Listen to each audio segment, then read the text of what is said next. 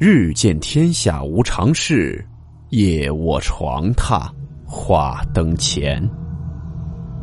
欢迎来到木鱼鬼话。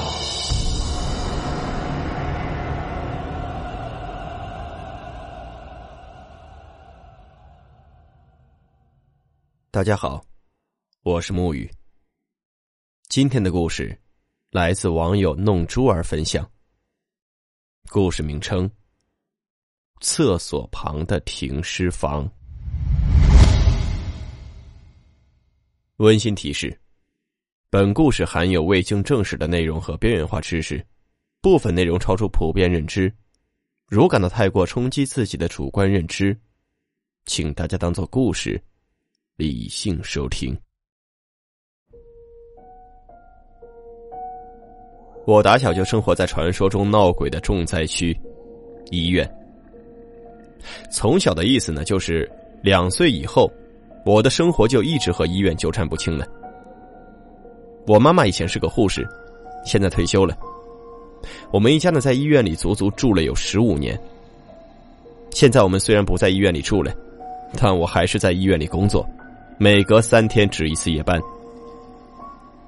最早的时候呢，我们住在一排两层的石头房子里，家里呢没有厕所，要是大小便的话，必须到公共厕所里去解决问题。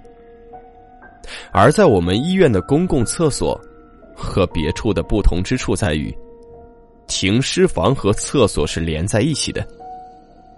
停尸房在厕所尽头一间平房的地下室里，有一段很短的楼梯连接地面，站在梯子上的是可以很清楚的看见里面的东西。我还记得以前停尸房里有一个水泥砌的停尸台，因为疾病和各种意外死亡的人都会暂时摆放在上面。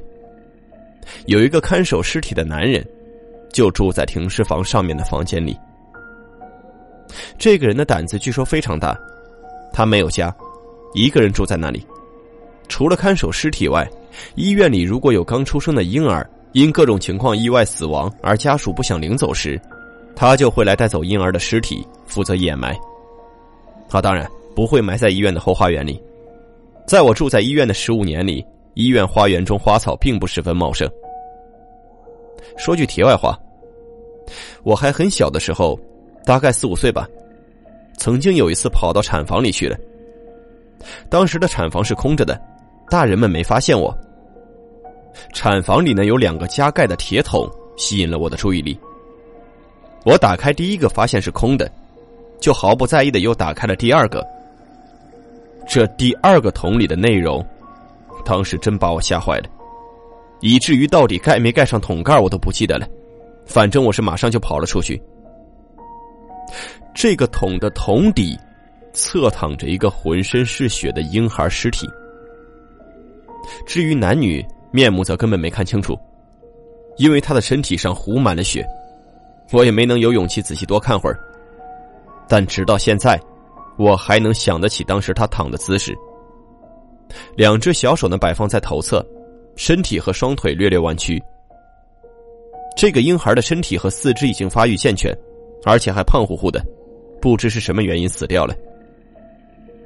我妈妈呢一直不知道这件事儿，直到很多年以后，在一次闲聊中，我无意说出来后，她才知道的。她责备我不该这么做。可那时我确实不懂事啊。说远了，还是说停尸房的事儿。我读小学一二年级的样子吧。停尸房里送来了一具溺水抢救无效死亡的男孩尸体。我和邻居家的小孩跑去看，尸体平躺在水泥台子上，头向一侧歪着，嘴边留下了不少白色的沫子。尸体的眼睛紧闭，面色青黑。手指好像僵硬成爪的形状，其余细节因为时间太长了记不清了。尸体呢一直放到晚间，家属也没有来领走，因为不可能会有人来偷尸体，所以看守尸体的人也没有锁门，只是打开了停尸房里的灯。灯的瓦数不会太大，诸位都可以想象一下那种场面：昏黄的灯光下，僵硬的尸体躺在冰冷的水泥台上。嘴边的沫子都还没有人为他擦去，很吓人，但是也很可怜。就在这种情况下，我必须去上厕所。要说我的胆子也是够大的了。在我两岁多的时候，我外婆外公就过世了，爸爸在外地上班，难得回来，妈妈一个人又要照顾我，又要上班，而且上夜班的次数很频繁。他担心上夜班以后我一个人留在家里会害怕，就经常会点上一只八瓦的灯管吊在床边。这种灯管呢不长，现在已经没有卖的了。这灯管通常散发着一种惨白色的光，又照不了多远的地方。我个人从小就认为还不如不点呢，因为点上比不点还吓人。我的胆子就是这样锻炼出来的，所以我就单独去上厕所了。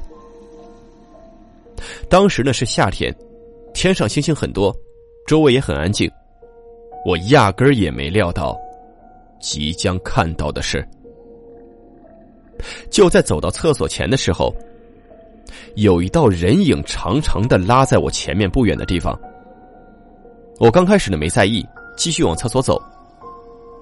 可是那个人影的手部位置突然动了一下，吸引了我的注意力。我瞟了一眼，影子的手是爪子形状的，他略微张了张手指。大家想必也知道我联想到什么了吧？也不知道我怎么想的，没有跑回家，反而撒腿就跑进了厕所里。当时那个冷汗，立马就打湿了背上的衣服，上厕所的欲望早就消失的无影无踪了。在厕所里站了好久，外面都一直没有声音，当然也没有什么东西突然从厕所里冒出来。我给自己打了好久的气，目不斜视的从厕所里冲出来，一点都没敢朝周围看，用我那种年龄所能有的最快的速度冲回了家。而且最惨的是。这天夜里，我妈又是夜班，那种八瓦的惨白色灯光又陪着我睡了一晚上。再来说一件医学院里面发生的事情，这是我们医院针灸科的一名熊姓医生告诉我的。以下就是熊医生的经历。那是他还在医学院读大二时候的事儿。上午的最后一堂课呢是解剖实验课，对于临床医学专业的人来说，这是很重要的课程。没有人敢对他掉以轻心。课程结束后呢，熊同学就回到了寝室休息。当时还没有现在这种学生公寓，他们住的呢还是八人一间的寝室。午餐后，大部分人都留在寝室里睡午觉。就在熊同学即将入睡之际，寝室的门被人推开了，一个穿着老式土黄色军装的老人走了进来。那是一名体型瘦小的男性。这老人呢，绕着寝室走了一圈，站在了熊同学的床前，看了他一会儿。熊同学呢，一开始认为这是哪个同学的亲戚，但是看到寝室里没有任何人和这老人说话，他就觉得有点奇怪，想开口问问他，但一秒钟之后，他就发现自己不但发不出一点声音。就连想自主的动一动身体都办不到，他这下就吓坏了。这老人看了一会儿之后呢，伸出手开始推动他，推的他在床上跟个傀儡一样翻来翻去，一边推还一边细声念着：“骨头呢，骨头呢。”老人的体温低的难以想象，熊同学接触到他手指的皮肤被气得冒出一层又一层的鸡皮疙瘩。他在叙述给我听的时候，熊医生还心有余悸的样子。他说：“那种寒意似乎沁到了他的骨头里一样。”这奇怪的老人似乎想在他床上找到什么东西似的。翻一会儿之后，似乎有些不耐烦了，翻动的频率更快了不说，还时不时的凑到熊同学耳朵边低声的说：“还给我，还给我，骨头还我。”他被翻动的如此之快。以至于连他睡的铁床也吱吱嘎嘎的响着摇动起来。就在熊同学被吓得快要崩溃的时候，睡在他上铺的兄弟伸出脑袋来说话了。他说：“你搞什么？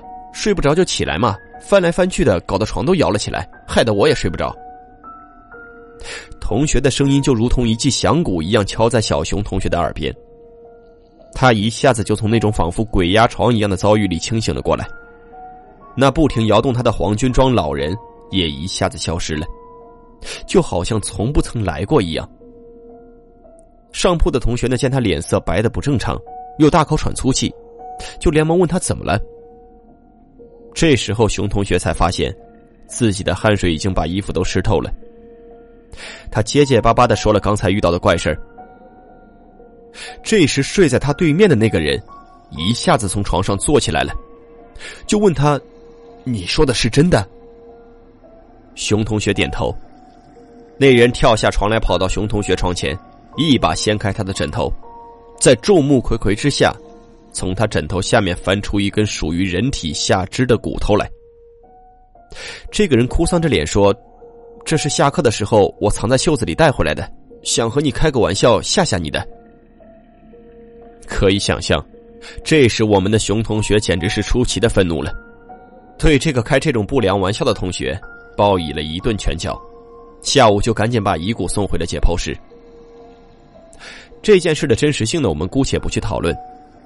但作为同是医学专业的同行，我对这种偷取遗骨的行为一点也不赞成。医学院的遗体很多都来自死者的捐赠，他们的遗体应当而且必须得到足够的尊重。在我的第一堂解剖实验课开始前，解剖老师先做的是带领全体同学对着遗体默哀，然后郑重的告诉我们。身体发肤受之父母，活着使我们珍惜，死后则入土为安。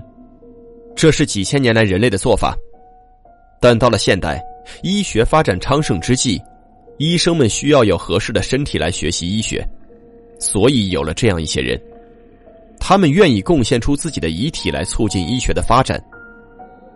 我们在这里要做的，最基本的一点就是尊重他们。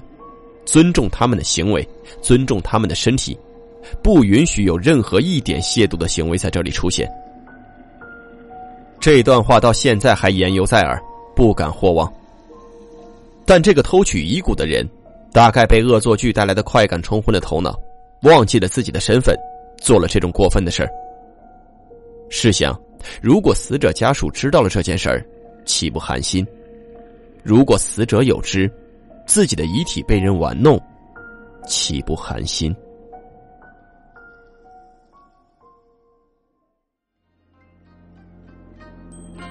好了，我们今天的故事到此结束，祝你好梦，我们明晚见。